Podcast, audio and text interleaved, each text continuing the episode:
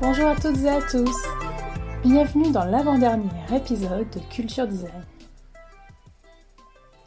Pour aujourd'hui, c'est une réflexion sur la notion de leadership en design. Cette réflexion m'est venue après une expérience sur les réseaux sociaux où des designers critiquaient le service d'une entreprise et notamment le travail de ces designers, et ce sans savoir s'il y a eu réellement des designers derrière ce service. Mais ceci est un autre sujet que j'ai abordé dans l'épisode 33 dans lequel je fais le bilan du podcast. Cette histoire m'a fait repenser à mes études dans lesquelles il y avait toujours cet esprit de compétition. Oui, les places en master sont limitées. Oui, les meilleures moyennes sont favorisées pour être retenues. Mais ça ne veut pas dire pour moi qu'il faut se tirer dans les pattes et écraser les autres pour être le meilleur, que l'on soit des étudiants ou des designers d'entreprises concurrents. L'envie de réussir et le secret professionnel n'empêchent pas la solidarité et le soutien mutuel. Mon état d'esprit de designer, c'est de vouloir faire les choses bien et d'aider les autres aussi à faire les choses bien. Je suis sûre que c'est ensemble qu'on fera de grandes choses. Une fois, on m'a dit Tu es très naïve, mais on a besoin de personnes comme toi. Et je suis bien d'accord. Et c'est revenu très souvent que l'on critique mon optimisme, que ce soit professionnellement ou dans ma vie personnelle. Et malgré tout, je continuerai à faire valoir cet optimisme à toutes épreuves. Comme l'a dit Winston Churchill, un pessimiste voit la difficulté dans chaque opportunité. Un optimiste voit l'opportunité dans chaque difficulté.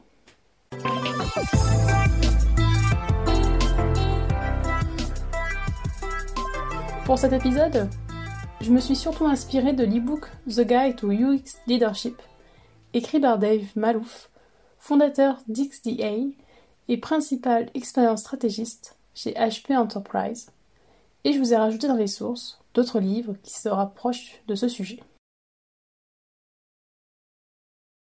Être un leader en design nécessite un bon niveau de connaissance de soi afin d'aider les autres collaborateurs designers à accomplir les bonnes tâches pour générer des résultats pour les personnes et l'organisation avec laquelle ils travaillent. Et s'il y a bien un outil de travail que l'on maîtrise en tant que designer, c'est l'empathie. La compréhension et le sens sont essentiels à tout ce que nous concevons. Comme l'explique Malouf, Devenir un leader n'est qu'un autre projet de design. Tout d'abord, il faut comprendre les parties prenantes, l'environnement, et mettre en place des critères de succès. Il est important de faire aussi la distinction entre diriger et conduire. Être leader ne fait pas de vous une autorité hiérarchique. Vous êtes un guide qui propose une direction à prendre.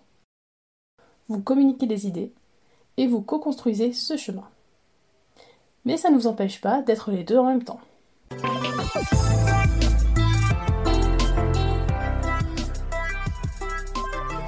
Ensuite, la seconde partie concerne l'apprentissage de soi-même. Comment guider les autres si vous n'êtes pas capable de déjà vous guider vous-même dans une direction avec assurance? Pour tout leader, la conscience de soi est son trait le plus important. Vous pouvez faire des tests de personnalité, même les moins sérieux, comme Quel personnage de Disney êtes-vous? en apprend beaucoup sur vous-même. Vous pouvez chercher votre why grâce au livre de Simon Sinek. Vous pouvez construire votre ikigai. Vous pouvez vous faire tirer les cartes. Il y a plein de façons de faire la connaissance de soi. Mais une chose est sûre, se connaître soi-même n'est pas un exercice fait isolément. À un moment donné, vous aurez besoin de pairs, de mentors et de spécialistes pour vous aider à travers la réflexion, la critique et la pratique, et à passer la crise.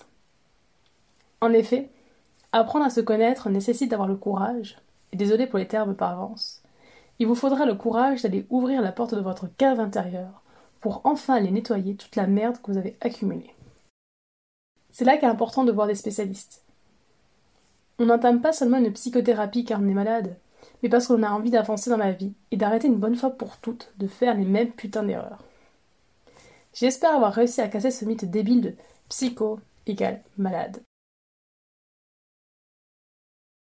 En tant que leader en design, Une de vos actions principales, c'est le changement.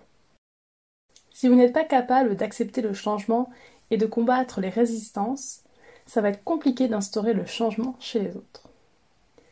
Faites ce que je dis, pas ce que je fais, n'est pas une attitude de leader. C'est une attitude fragile.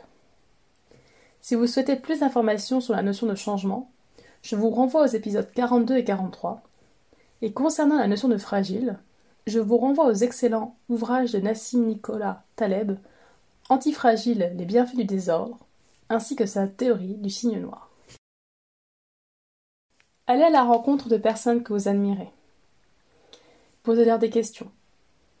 Et si elles sont inaccessibles, style Beyoncé ou mortes comme Steve Jobs, regardez leurs documentaires ou lisez leur biographie. Établissez des relations afin de vous comprendre, vous connaître, mais aussi de comprendre et de connaître les autres.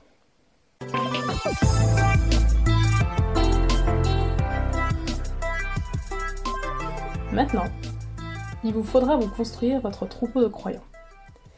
Être designer, c'est rejoindre une religion, comme le démontre Malouf.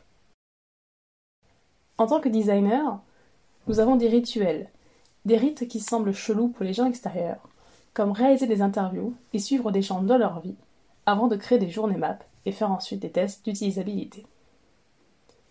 Nous récupérons des reliques et fabriquons des totems. On adore voir ce qui se passe dans la tête et le comportement des gens. Nous documentons chacun de leurs mouvements, puis nous accrochons leurs photos à nos murs. Nous leur créons une biographie appelée persona.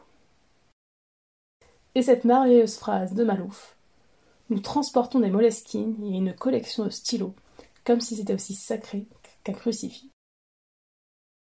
Vous avez un espace sacré, et tout le monde n'y a pas accès. Mais pour ceux qui le font, c'est un endroit merveilleux dans lequel ils en ressortent changés. Le mien, c'est l'Experience Center chez PwC Luxembourg. Nous avons tous une bibliothèque avec une liturgie.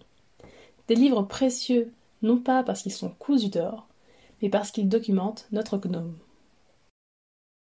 Et enfin, la foi nous lie tous ensemble. Nous sommes guidés par les neurosciences et les sciences humaines, mais nous aimons aussi la magie. La magie de notre relation à l'art, mais aussi des découvertes issues de la sérendipidité. C'est grâce à cet équilibre et cette tension entre science et art que nous restons des passionnés. Et nous voulons partager cette passion.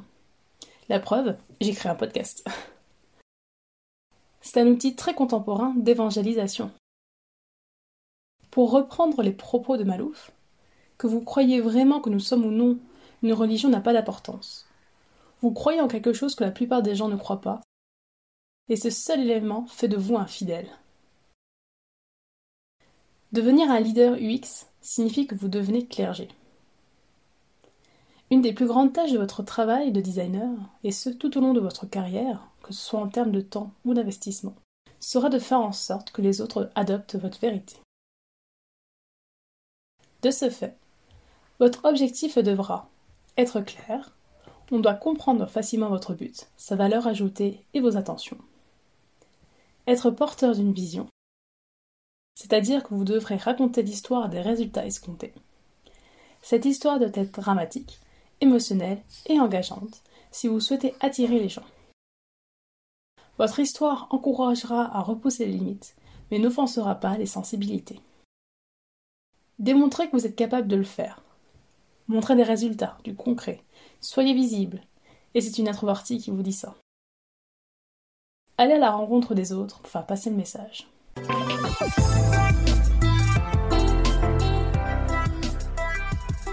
Et ensuite, vous allez passer de l'autre côté de la scène. Faites porter la voix de ceux qui vous écoutent et qui ont le courage de communiquer avec vous. Être leader, c'est éclairer les autres avec sa propre lumière et non pas les brûler avec votre flamme olympique de condescendance. Vous n'êtes plus l'exécutant, vous devenez un entraîneur. Vous partagez tant vos connaissances que l'apprentissage des leçons durement gagnées. Partagez des informations sur le design, Partagez votre expérience. Je me rends compte que ça me fait du bien de lire des témoignages comme celui de Marie Guillaumet et ses 24 conseils qu'elle aurait voulu qu'on lui donne quand elle a débuté. À l'image du livre Lettre à l'ado que j'ai été, Ce podcast est en quelque sorte la voix à l'étudiante que j'ai été et fait en sorte de devenir la designer que j'aurais voulu avoir à mes côtés. Vous retrouverez toutes les sources concernant le podcast sur mon site internet massomarion.wixit.com slash website dans la rubrique blog puis podcast. Vous pouvez vous abonner à ce podcast sur de nombreuses plateformes telles que Deezer, Spotify, iTunes Podcast, YouTube ou encore Podcast Addict. N'hésitez pas à le partager avec votre entourage, à faire un don sur ma cagnotte Tipeee ou à me laisser votre avis. Je me ferai un plaisir de le lire lors d'un prochain épisode. À la semaine prochaine!